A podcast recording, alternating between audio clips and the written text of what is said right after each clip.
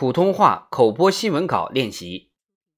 胡春华强调，稳慎推进农村宅基地制度改革试点。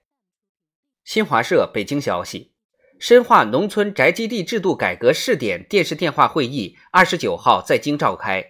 国务院副总理、中央农村工作领导小组组长胡春华出席会议并讲话。他强调，要深入贯彻习近平总书记重要指示精神。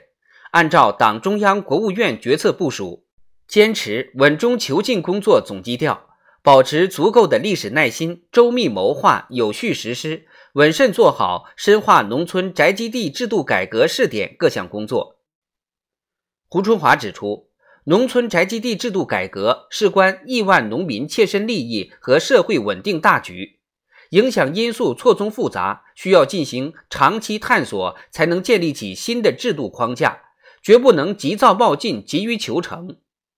要扎实做好基层工作，全面摸清宅基地底数，做好房地一体的宅基地确权登记颁证，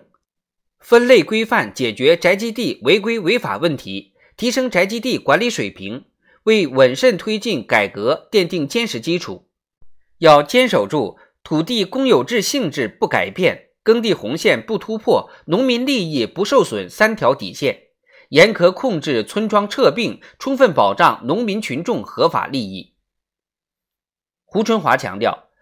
地方各级党委和政府要将深化农村宅基地制度改革试点摆到重要位置，切实加强领导、精心组织试点，